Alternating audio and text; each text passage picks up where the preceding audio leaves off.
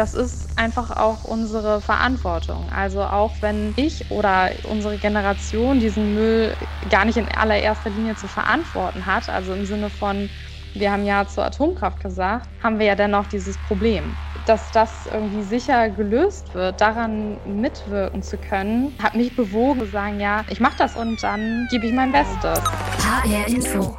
Jung, Jung, Macht, Macht, Politik. Politik. Hi, ich bin Sandra Müller und ihr hört eine neue Folge von Jung macht Politik. Heute ist alles ein bisschen anders, denn normalerweise treffe ich mich ja mit meinen Gesprächspartnern. Heute ist das nicht so. Ich bin im Homeoffice. Ihr wisst alle, Corona, die Zahlen gehen hoch, deswegen halten wir heute besonders viel Abstand. Ähm, nichtsdestotrotz freue ich mich aber natürlich darauf, heute mit Jorina Suko zu sprechen. Sie sitzt mir virtuell gegenüber per Videochat. Äh, ich äh, hoffe, die Internetverbindung hält. Äh, hi Jorina, schön dich zu sehen. Hallo. Du sitzt zu Hause auch, nehme ich an? Genau, ich sitze sozusagen in meinem Hamburger Homeoffice. Sehr schön. Jorina, du bist 27. Du hast eben schon gesagt, du lebst in Hamburg und du bist die, jetzt kommt, Vertreterin der jungen Generation im nationalen Begleitgremium zur Suche nach einem Atommüllendlager. Das ist ein krasser Titel. Kannst du mal vielleicht in einem kurzen Satz oder kurz erklären, was genau das bedeutet? Ja, ähm, genau. Also offiziell heißen wir tatsächlich nur Nationales Begleitgremium, aber das ist natürlich wenig griffig. Man fragt sich, was begleiten wir denn? Äh, deswegen dieser Zusatz. Ja, also wir sollen die Endlagersuche von Atommüll ähm, begleiten. Da soll ja ein Endlager gefunden werden, irgendwo im Untergrund in Deutschland. Und ähm, ja, wir sind ein pluralistisches Gremium, was diesen Prozess begleiten soll. Und ich bin da speziell als ähm, eine Bürgerin in dem Gremium und äh, nach dem Gesetzestitel Vertreterin der jungen Generation. Wer sitzt denn da so drin? Also mit wem sitzt du denn da? Kannst du da so ein bisschen erzählen, wer da so mit dir entscheidet? Mhm. ja, also erstmal entscheiden tun wir letztlich äh, nichts. Also ähm, wir, wir, geben Empfehlungen ab, sowas in die Richtung. Wir sind 17 Personen, äh, eigentlich sollten wir 18 sein, aber eine Person ist zurückgetreten. Und ähm, von diesen eigentlich 18 Personen sollten zwei Drittel dieser anerkannten Persönlichkeiten des öffentlichen Lebens sein.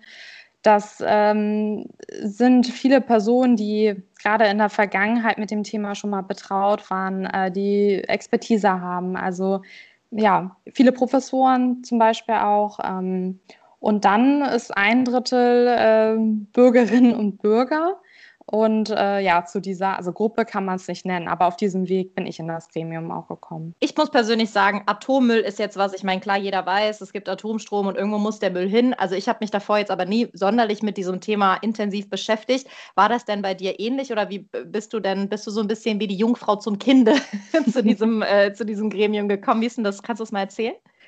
Ja, also tatsächlich hatte ich auch gar keine Berührungspunkte äh, davor mit dem Thema.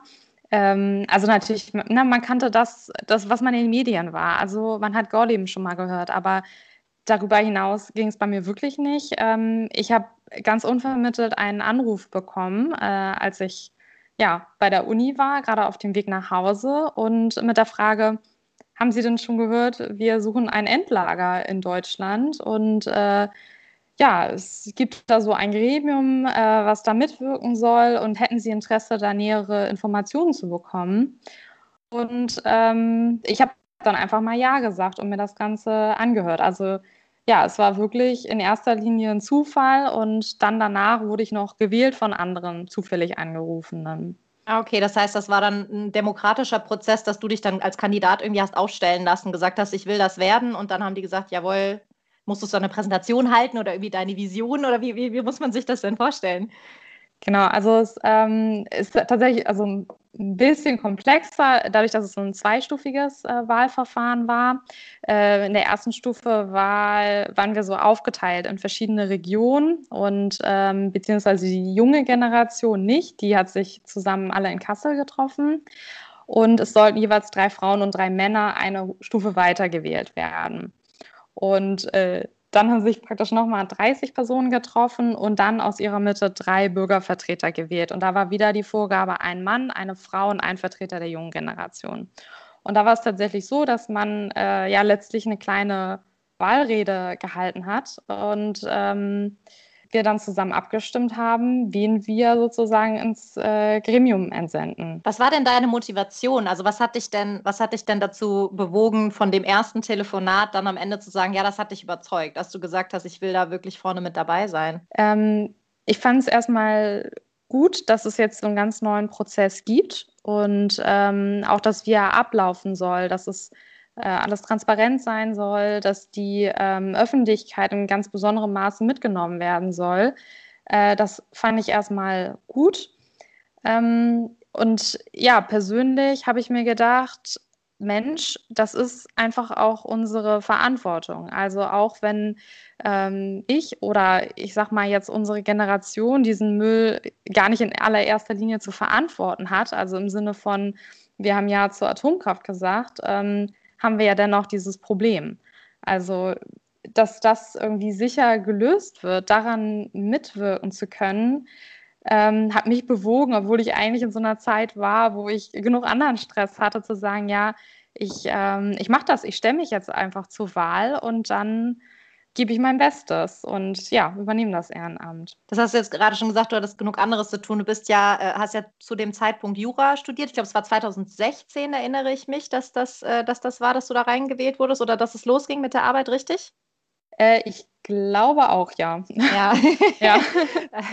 und, ähm, und du bist Jurastudentin gewesen. Jetzt äh, schreibst du gerade an deiner Doktorarbeit, hast du erzählt. Also bist quasi, hast dein erstes Staatsexamen gemacht. Das heißt, der, das Ganze, was du da jetzt in diesem nationalen Begleitgremium machst, ist ja ehrenamtlich. Wie viel Zeit frisst das denn? Und kann man das überhaupt äh, schaffen, äh, neben, sage ich mal so, ich meine, Jura ist jetzt, glaube ich, auch nicht der unanspruchsvollste Weg, den man sich im Studium wählen kann.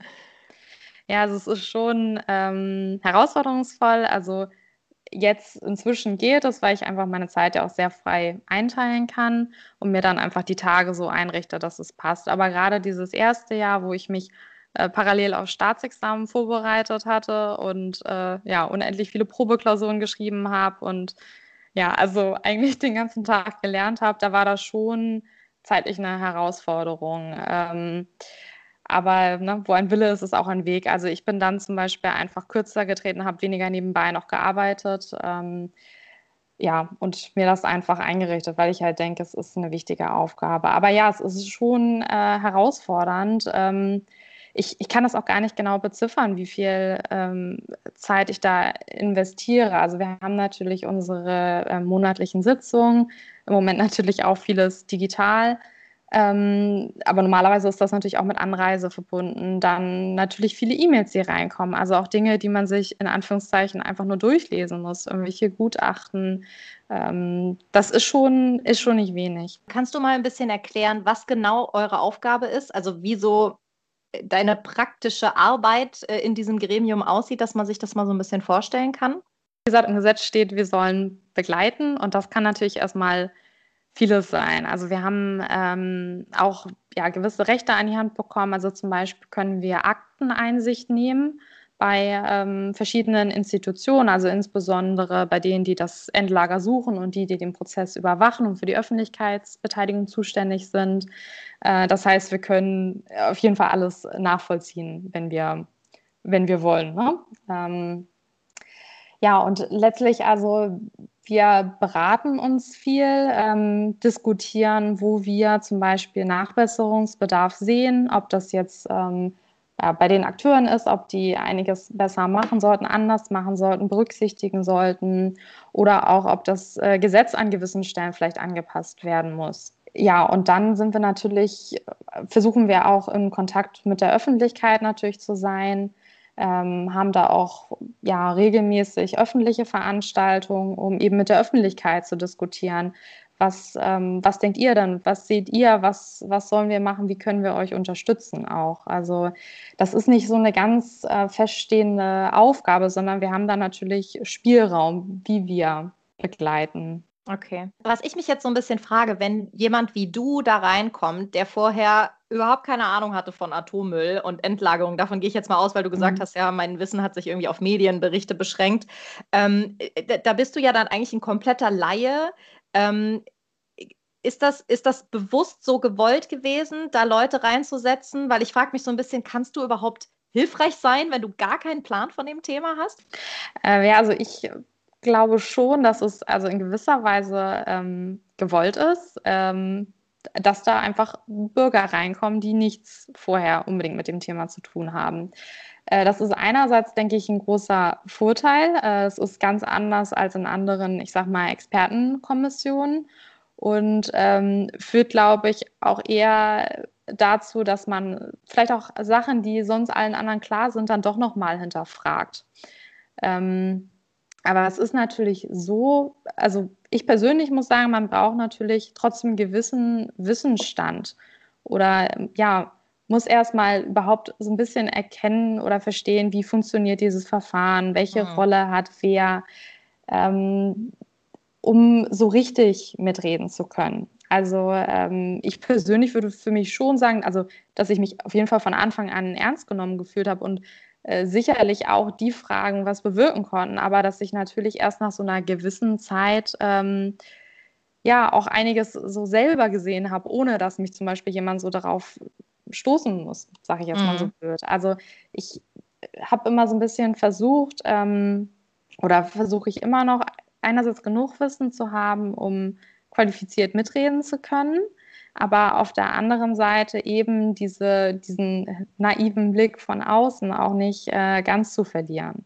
Und ähm, das geht natürlich immer gut, gerade wenn man dann auch einfach mal wieder mit Freunden oder Familie spricht, die ähm, ja natürlich auch nicht so tief in dem ja. Thema drin sind und man dann natürlich einfach auch nochmal mitbekommt, welche ja, welche Ängste, welche Fragen werden dargestellt. Ne? Ja, weil ich das stelle mich, genau das stelle ich mir nämlich unheimlich schwierig vor, diesen naiv, wir nennen es jetzt mal naiven Blick, es soll ja nicht negativ klingen, aber so diesen ja, eigentlich unverbrauchten und nicht zu verkopften Blick äh, zu behalten, aber gleichzeitig sich da in die kompliziertesten geologischen und weiß natürlich auch politischen und weiß ich nicht was Gegebenheiten irgendwie einzufinden, das stelle ich mir unheimlich schwierig vor. Macht das denn Spaß? Weil ich stelle mir das auch sehr, sehr trocken vor, irgendwie so mit, weil du sagst immer, ja, so steht es im Gesetz und wir haben da das und das und dann beraten wir uns. Das, äh, ist das nicht auch ein bisschen trocken und langweilig Zeit unter so?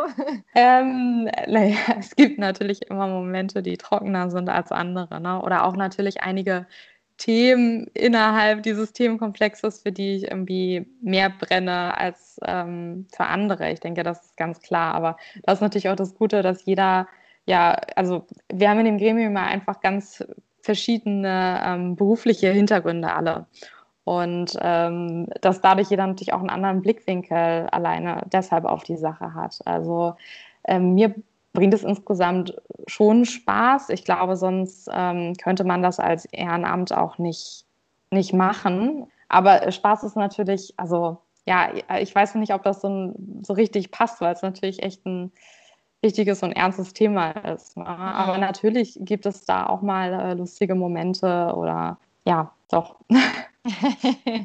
ähm, ich würde gerne auf einen Punkt kommen, und zwar habe ich das gelesen, so ein bisschen diese Rolle eures, dieses Gremiums, dieses nationalen Begleitgremiums, ähm, wie viel ihr überhaupt ausrichten könnt. Ich habe das ja selber schon gefragt. Ich würde dir ganz gerne mal was vorlesen. Das habe ich, äh, hab ich im, äh, im, Internet gefunden. Das ist eine, war so ein ähm, wissenschaftlicher Aufsatz, glaube ich, von einem Verwaltungswissenschaftler, der heißt Dieter Kostka. Und der hat geschrieben, das NBG kann bestenfalls über kluge und mutige Äußerungen einen gewissen öffentlichen Druck entfalten und vielleicht ein wenig moralisch wirken. Also so ähnlich wie der Bundespräsident, nur auf viel niedrigerer Ebene, auf eine kleine fachliche Nische beschränkt und sogar noch deutlich machtloser. Der Bundespräsident hat immerhin in ganz wenigen Ausnahmesituationen eine echte Entscheidungsbefugnis. Das NBG hat nicht einmal das. Kannst du das nachvollziehen, ähm, so, eine, so eine Kritik aus deiner, aus deiner Arbeit heraus? Ähm, ja, also ich, ich würde erstmal sagen, der Vergleich hinkt natürlich ein bisschen. Äh, ich meine, wir sind natürlich auch nicht, nicht wirklich demokratisch legitimiert. Also ich, wir sind einfach nicht äh, der Bundespräsident. Ne? Ähm, also ich kann schon verstehen, dass der, äh, der Eindruck aufkommt. Ähm, aber man kann es natürlich auch anders sehen. Also gerade denke ich, dieses Akten-Unterlagen-Einsichtsnahmerecht, das wir haben, ähm, das ist schon was. Also das erzeugt natürlich auch, ähm, würde ich sagen, gewisserweise Druck. Wenn man weiß, mir kann jederzeit jemand äh, auf die Finger gucken und alles nachvollziehen. Ich denke, das kann auch eine gewisse Art von Kontrolle bewirken. Und äh, ja, natürlich ist es nicht so, dass beispielsweise der Gesetzgeber äh, umsetzt, was wir sagen, aber ähm, das fände ich, wie gesagt, auch schwierig. Einfach dadurch, also klar, ich bin beispielsweise jetzt von ein paar anderen zufällig angerufenen Bürgern gewählt und habe eine Ernennungsurkunde von der Bundesumweltministerin. Aber dennoch hat mich ja nicht das deutsche Volk entsandt, ähm, irgendwelche Entscheidungen zu treffen. Deswegen ähm, sehe ich das nicht als Manko an. Also ich glaube, mhm. dass man, wie gesagt, auch viel bewirken kann, ähm, indem man einfach in den Dialog tritt und ähm, ja, einfach bei den Sachen, wo es nicht richtig läuft, dann natürlich auch an die Öffentlichkeit geht und mit der Öffentlichkeit redet und ähm, ja, auf Missstände hinweist. Hast du irgendwie für dich einen Gradmesser oder ihr als, als nationales Begleitgremium so ein Gradmesser, wann ihr das Gefühl habt, dass dieser Prozess ist erfolgreich? Also, dass man sagen kann, ähm, wir haben das erreicht, wofür wir, äh, wofür wir äh, installiert wurden, vielleicht ein komisches mhm. Wort, aber wofür wir gewählt wurden? Es ist tatsächlich äh, eine gute Frage, die werde ich mal in die Beratung mit, äh, mit einnehmen. ähm, also ich glaube, ich kann da eher nur für mich persönlich sagen, ähm, ich denke, diese, diese Ansprüche, die im Gesetz selbst gestellt werden, also dass es ein transparentes Verfahren ist, dass die Öffentlichkeit, äh, also die Bürgerinnen und Bürger Mitgestalter des Verfahrens sind, dass man äh, Rücksprünge macht im Verfahren, wenn etwas nicht gut läuft oder falsch bewertet wurde. Also dass das alles wirklich gelebt wird und nicht nur auf dem Papier so steht. Das wäre für mich ein erfolgreiches Verfahren.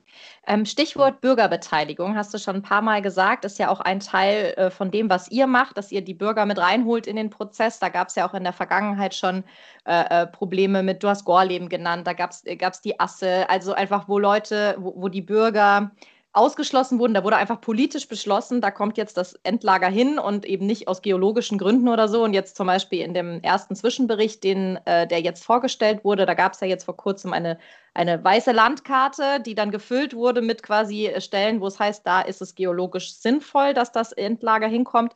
Und da ist ja jetzt zum Beispiel Gorleben rausgefallen, obwohl das vor äh, diversen Jahren quasi als politische Entscheidung dort, äh, äh, dort das Endlager hinzubauen.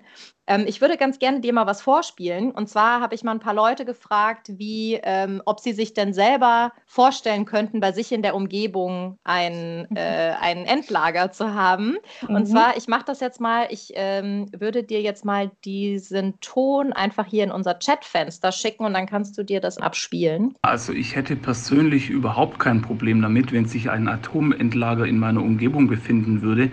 Denn der Atommüll ist nun mal vorhanden. Und ich finde, da müssen alle solidarisch sein. Kommt darauf an, wie nah bzw. wie die Sicherheitsvorkehrungen hierfür sind. Grundsätzlich habe ich viel Respekt vor Atomenergie und würde das Problem Atommüll gerne weiterschieben. Einfach weil so viele menschliche Dinge schiefgehen können und atomare Probleme braucht wirklich kein Mensch. Ich würde mich allerdings an Protesten gegen ein Endlager beteiligen, wenn man das Gefühl bekommen würde, dass beispielsweise gewisse Bundesländer damit beginnen, ein Endlager in ihrem Gebiet verhindern zu wollen aus politischen Gründen. Und natürlich wäre ich nicht so begeistert, wenn so ein Lager bei mir vor der Haustür wäre. Auf der anderen Seite ist es wahrscheinlich auch egal, ob das jetzt, wenn es zu einer Katastrophe kommt, bei mir vor der Haustür passiert oder woanders in Deutschland. Ich glaube, relativ ähm, flächendeckend hätte man dann ein großes Problem. Ja, also eigentlich kann ich das äh, sehr gut unterschreiben, was ich gehört habe. Ähm, oder ja, also kann ich auch sehr gut nachvollziehen. Es ist, es ist natürlich so, in erster Linie denkt man, huch, ähm, bei mir, ich weiß nicht.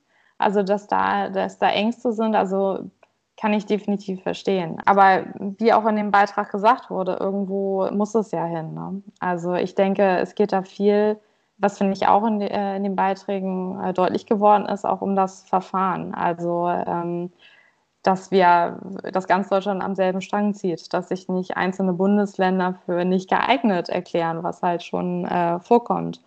Ähm, dass es ein sicheres Ort ist, also dass, ähm, das ist halt im Gesetz angestrebt, der bestmöglichste Ort soll es sein, was die Sicherheit angeht. Ich denke, das ist das, ja, wo wir alle darauf hinwirken können und hinwirken müssen, dass das äh, so gelebt wird. Und ähm, ja, aber wie gesagt, ich kann natürlich total nachvollziehen, ähm, dass keiner sagt, hier bitte, direkt ähm, bei mir im Vorgarten hätte ich so ein Plätzchen. Welche, welche Reaktionen hast du so mitbekommen bisher auf euren Veranstaltungen, auch was so dieses Verfahren angeht? Hast du das Gefühl, die Leute fühlen sich gut genug mitgenommen? Und mehr beteiligt als zum Beispiel beim, beim, äh, äh beim Lager in Gorleben? Ähm, also ich würde sagen, es ist schon ziemlich kritisch. Ähm, man muss aber natürlich auch immer gucken, wer, wer kommt zu den Veranstaltungen. Und das sind natürlich viele, die einfach in der Vergangenheit Erfahrungen gemacht haben ähm, und dankenswerterweise die jetzt auch in diesen neuen Prozess mit einbringen. Das ist äh, super wichtig. Aber natürlich, ähm, das finde ich ganz normal, dass solche Menschen natürlich deutlich kritischer auf den Prozess gucken als äh, jemand, der noch keine Erfahrung in dem Bereich gemacht hat. Mhm. Was ich mich gefragt habe, ähm, als ich gesehen habe, äh, dieses Gremium besteht jetzt momentan aus 17 Leuten, hast du gesagt. Ihr seid zwei Vertreter der jungen Generation. Ich habe mich so ein bisschen gefragt, ist das fair? Weil im Endeffekt, du hast selber gesagt, wir haben das nicht verursacht. Also natürlich verursachen wir auch Atomstrom, weil wahrscheinlich viele von uns Atomstrom nutzen. Äh, deswegen verursachen wir auch Atommüll.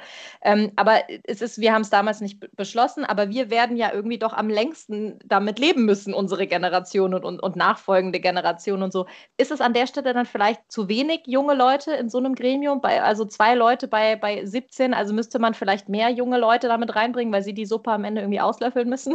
Äh, ja, interessante Frage. Also ähm, ich denke, da gibt es einfach keine so eine richtige Lösung oder ich weiß auch nicht, ob jetzt äh, drei Leute mehr bewirken könnten als zwei, nur so als Beispiel. Also ähm, ich glaube, letztlich kommt es darauf nicht an. Ich glaube, es ist eher einfach wichtig, dass da überhaupt junge Menschen äh, sitzen, weil es ist jetzt einfach nicht unbedingt das Thema unserer Generation, würde ich sagen. Und ja, dass man da überhaupt Mitspracherecht mhm. hat. Ich würde ganz gerne noch mal mit dir über das Thema Verantwortung sprechen, weil äh, was ich so äh, mir gedacht habe am Anfang, äh, der Müll muss ja irgendwo hin und das muss jetzt halt irgendwie jemand entscheiden. Und ähm, aber ich meine, wir reden hier über einen Prozess. Ich meine, du machst das jetzt seit 2016. Ähm, die Suche für das Endlager soll 2000 30 rum, glaube ich, abgeschlossen sein und dann das Lager soll dann irgendwie ab 2050 betrieben werden. Also jetzt ja quasi noch in 30 Jahren. Das ist also jetzt schon so eine krasse äh, zeitliche Vorstellung. Und dann tatsächlich würde ich dir ganz gerne noch einen Ton vorspielen und zwar von Robert Habeck von den Grünen. Ich schicke dir das mal wieder in den Chat mhm. rein. Man sieht noch einmal, was wir da angerührt haben, welche Verantwortungslosigkeit der Einstieg in die Atomenergie überhaupt war. Welcher Politiker will eine Verantwortung für eine Million Jahre übernehmen? Das überschreitet jeden Horizont, den man wirklich verantworten kann. Also ja er sagt das ja selber mit den Millionen Jahren. Ne? Also ich meine, die, wir mhm. reden hier von der, von der, von der quasi Halbwertszeit von dem, von Uran oder das, was ja quasi in diesen, in dem Müll mit drin ist, dieser radioaktive, diese radioaktiven Substanzen. Das ist unvorstellbar, über was für Zeitspannen wir hier sprechen. Und er sagt so, ja, der, diese Verantwortung will ja kein Politiker haben. Und jetzt denke ich mir so, ach so, aber dann geben wir sie halt irgendwie Bürgern mit in die Hand. Ich weiß, ihr entscheidet nichts, aber weißt du, was ich meine? Also äh, war das mal, hatte ich das irgendwie mal abgeschreckt, dass du gedacht hast, oh Gott, das sind so Zeitspannen Ich schreibe erstmal mein Staatsexamen fertig. Ja, also auf jeden Fall. Also ähm, ja, also immer wenn ich darüber nachdenke, denke ich nur, Mensch, das ist echt krass. Also für mich sind allein diese Zeiträume Standortsuche bis 2031 kommt mir schon noch sehr, sehr lange hin vor und äh, gerade kenne ich auch also viele junge Leute, die sagen, äh, warum dauert das überhaupt so lange? Also geht das nicht schneller? Was ich auch verstehen kann. Ähm, aber ja, einiges dauert natürlich einfach seine Zeit.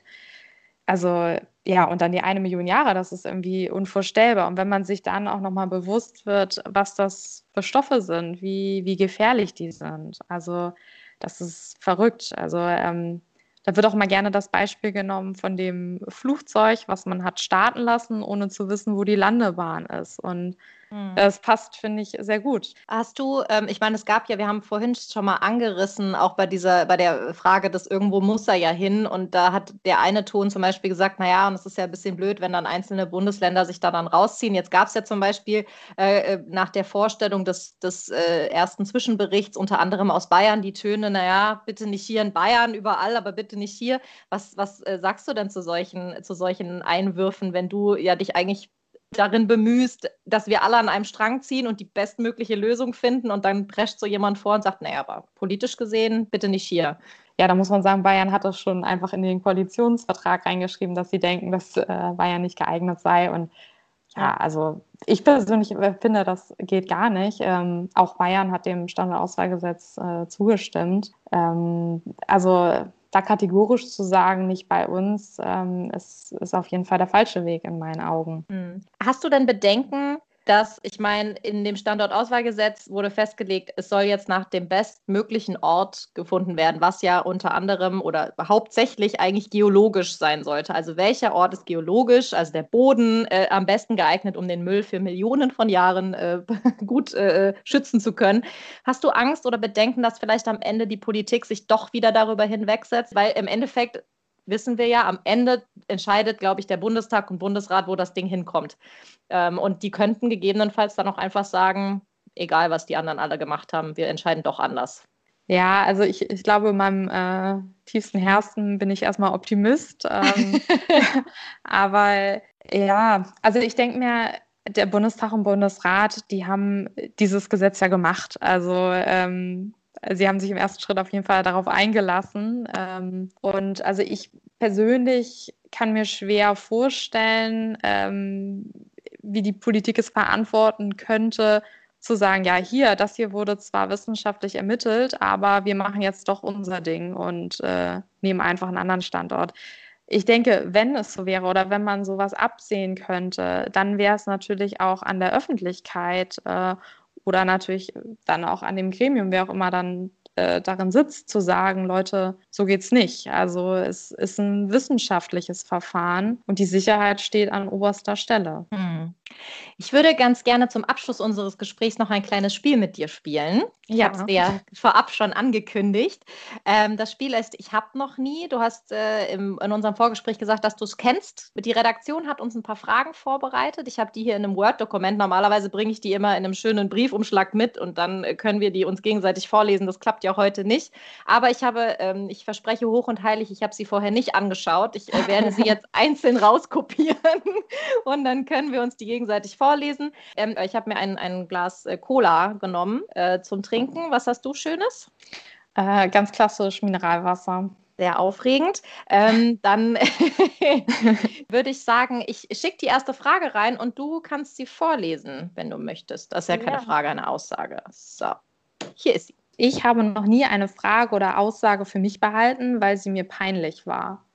Oh doch, das habe ich schon gemacht. Ähm, ich glaube, was ich schon ganz oft zurückgehalten habe, wenn ich zum, wenn mir zum Beispiel, wenn ich genau gemerkt habe, alle Leute wissen, von was geredet wird, zum Beispiel mhm. einer bestimmten Person oder einem Film ja. oder ich weiß nicht was, und du sitzt da und denkst so, ich habe noch nie davon gehört. Und man fühlt sich so richtig dumm, weil man irgendwie denkt, so, das ist vielleicht Allgemeinwissen und ich weiß es nicht.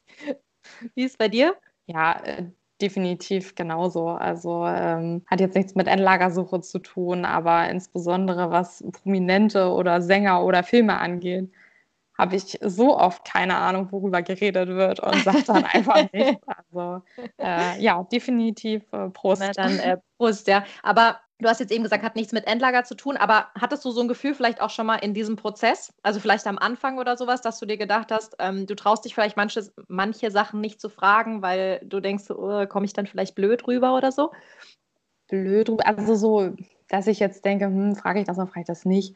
Also ich denke, solche Momente gibt es immer. Also ähm, peinlich passt irgendwie, finde ich, nicht so richtig. Okay. Also manchmal denke ich mir, ach Mensch, eigentlich, ähm, wie ist denn das jetzt nochmal? Und dann überlege ich, hm, frage ich das jetzt wirklich und unterbreche damit die Diskussion oder äh, frage ich es einfach im Nachhinein? Also mhm. gerade wenn es so Kleinigkeiten sind, die irgendwie jetzt nicht ausschlaggebend sind als ja. Beispiel. Ne? Aber nicht wegen Peinlichkeit oder so. Nee.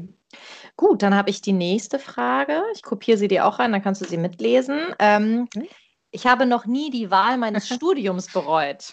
Ähm, ja, also im Prinzip würde ich sagen, nein.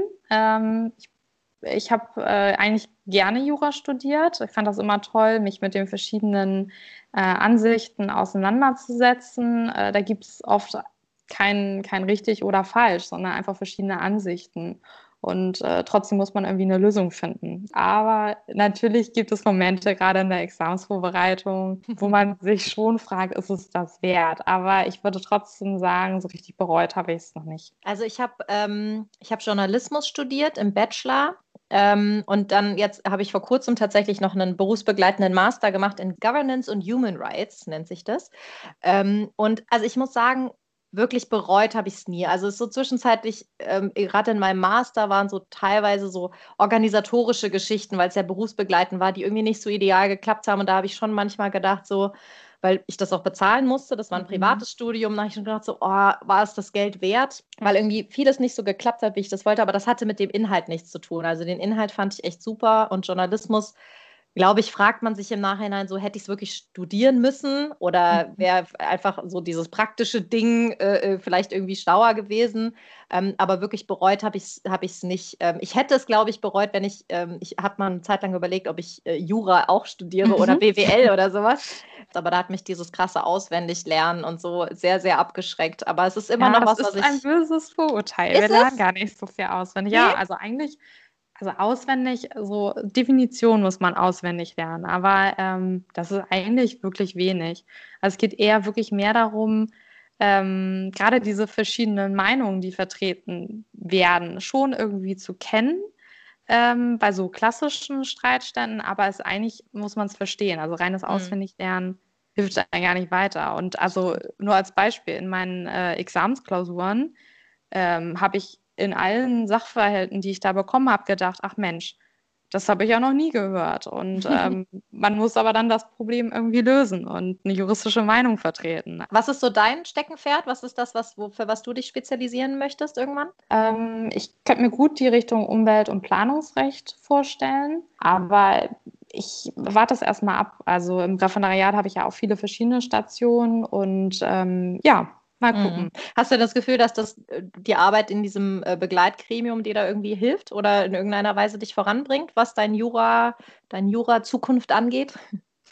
Äh, also ich denke, ich lerne auf jeden Fall ganz viel fürs Leben und natürlich auch vieles, ähm, was ich äh, ja theoretisch dann schon mal im Studium äh, gehört hatte, dass man das dann einfach praktisch sieht. Also ähm, ja, sei es jetzt, wie der Bundestag wirklich arbeitet. Ne? Das, äh, das ist auf jeden mhm. Fall interessant.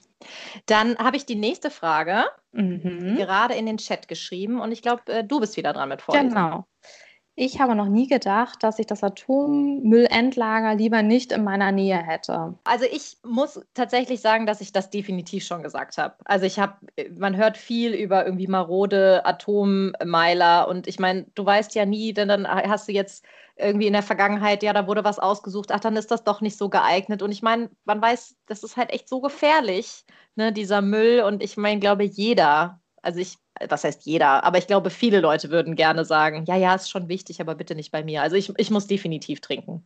Ja, also ich finde die Frage tatsächlich schwierig. Also einerseits natürlich, ja, denke ich wohl auch. Natürlich lieber ist, ist einem, glaube ich, das ist was Menschliches, lieber irgendwo anders, lieber, lieber nicht hier. Aber andererseits, ja, muss ich sagen, ich habe auch von Anfang an immer diese, diese Verantwortung, die wir einfach als Gesellschaft haben, gesehen. Und äh, dieses, ja, Wegducken hilft uns auch nicht. Mhm. Also, ich meine, es gibt ja viele Großvorhaben. Ne? Jeder möchte den Flughafen, aber die Landebahn soll doch bitte nicht und die Flugrouten bitte nicht über ja. mein Haus gehen. Und, äh, Oder Flug, die, diese, diese Windparks zum Beispiel, ne? Man genau erneuerbare Energien, aber die Windparks bitte nicht bei, meiner, bei mir vor der Tür. Und so. wir wollen den Bahnhof dicht dran haben, aber nicht die Bahnschienen. Ne? Also das ist, äh, ist, glaube ich, so ein generelles Problem. Aber natürlich ist es beim Atommüll einfach noch eine krassere Stufe, ja. weil ja einfach diese Risiken deutlich, deutlich höher sind. Ne? Ja. Aber Vielleicht du würdest jetzt nicht trinken? Vielleicht nehme ich so einen halben Schluck. Habe auch noch nie gehabt. Einen halben Schluck. Das ist ein, ein Novum. Ähm, so, ich habe noch eine letzte Frage. Mhm. Ähm, ich habe noch nie gedacht, hätten vorherige Generationen mal mehr für die Umwelt unternommen, hätten wir jetzt weniger Probleme. Doch, Doch. definitiv. Also ja, ich fasse mich da irgendwie an den Kopf und denke, Mensch, also bei einigen Sachen, warum, warum konnte man so, so kurzsichtig sein und die, die späteren Folgen nicht, nicht in Erwägung ziehen? Also jetzt, ne, Atommüll ist, ist natürlich ein ähm, gutes Beispiel dafür, aber das ist ja nicht äh, alleine das. Also auch, was man äh, einfach auf Müllberge gekippt hat. Also mhm. ähm, hier in Hamburg zum Beispiel, da, da wurde dann Dioxin, nämlich hochgiftigen Stoffe, einfach ausgeleert. Ne? Und man fragt sich, also das muss euch doch klar gewesen sein, mhm. dass das nicht in Ordnung ist. Ne? Also das hätte man doch auch leicht verhindern können, indem man mhm. das nicht macht. Ich finde das total schwierig zu beantworten, weil ich irgendwie denke, ich müsste mir dann an die eigene Nase fassen und quasi ja eigentlich sagen, naja, aber wenn ich irgendwie meine, wenn ich die vorherigen Generationen verurteile, dann müsste ich ja alles komplett anders machen. Ne? Also zum Beispiel hier kein Atomstrom benutzen. So, ich weiß nicht, wie es bei dir ist, aber ich habe darüber nachgedacht und ich weiß, dass ich in der Vergangenheit zumindest ähm, ja auch die Option hatte, bei meinem Stromanbieter zu sagen, ich nehme nur erneuerbare Energien, also nur Ökostrom zum Beispiel. War mir dann aber, glaube ich, ich weiß noch, als ich noch Studentin war und sowas, war mir das halt auch irgendwie zu teuer. Ich glaube, es war nicht mal viel teurer oder so. Es war dann am Ende einfach so dieses Ding, nee, das ist teurer, das, ich nehme das günstigere oder so, ne?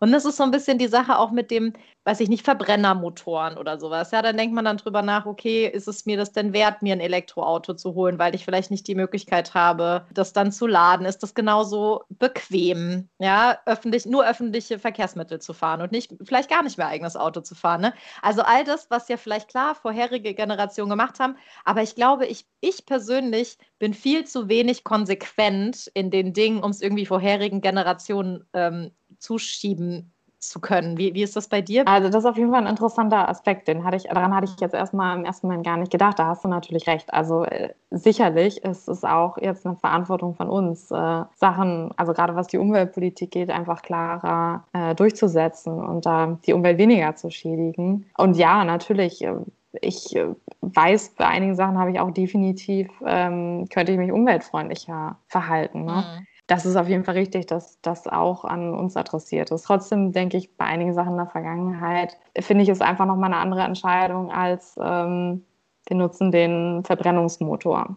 Dann, es war die letzte Frage. Ich, dann stoßen wir nochmal zusammen an, virtuell. Jorina, vielen, vielen Dank, äh, dass du äh, mitgemacht hast. Vor allem auch, äh, obwohl wir uns nicht persönlich treffen konnten, dass du virtuell dabei warst. Ja, und ich danke dir, dass ich hier Gast sein durfte, sozusagen in meinem eigenen Wohnzimmer. Gast, Gast in unserem eigenen Wohnzimmer, das ist schön. danke dir.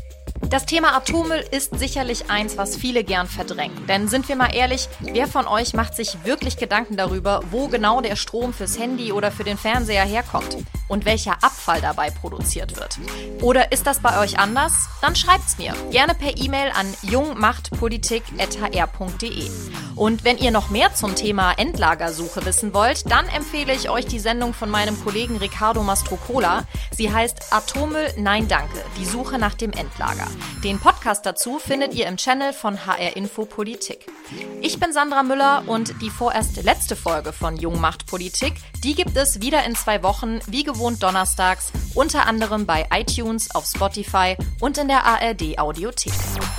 HR Info. Jung, Jung macht, macht Politik. Politik.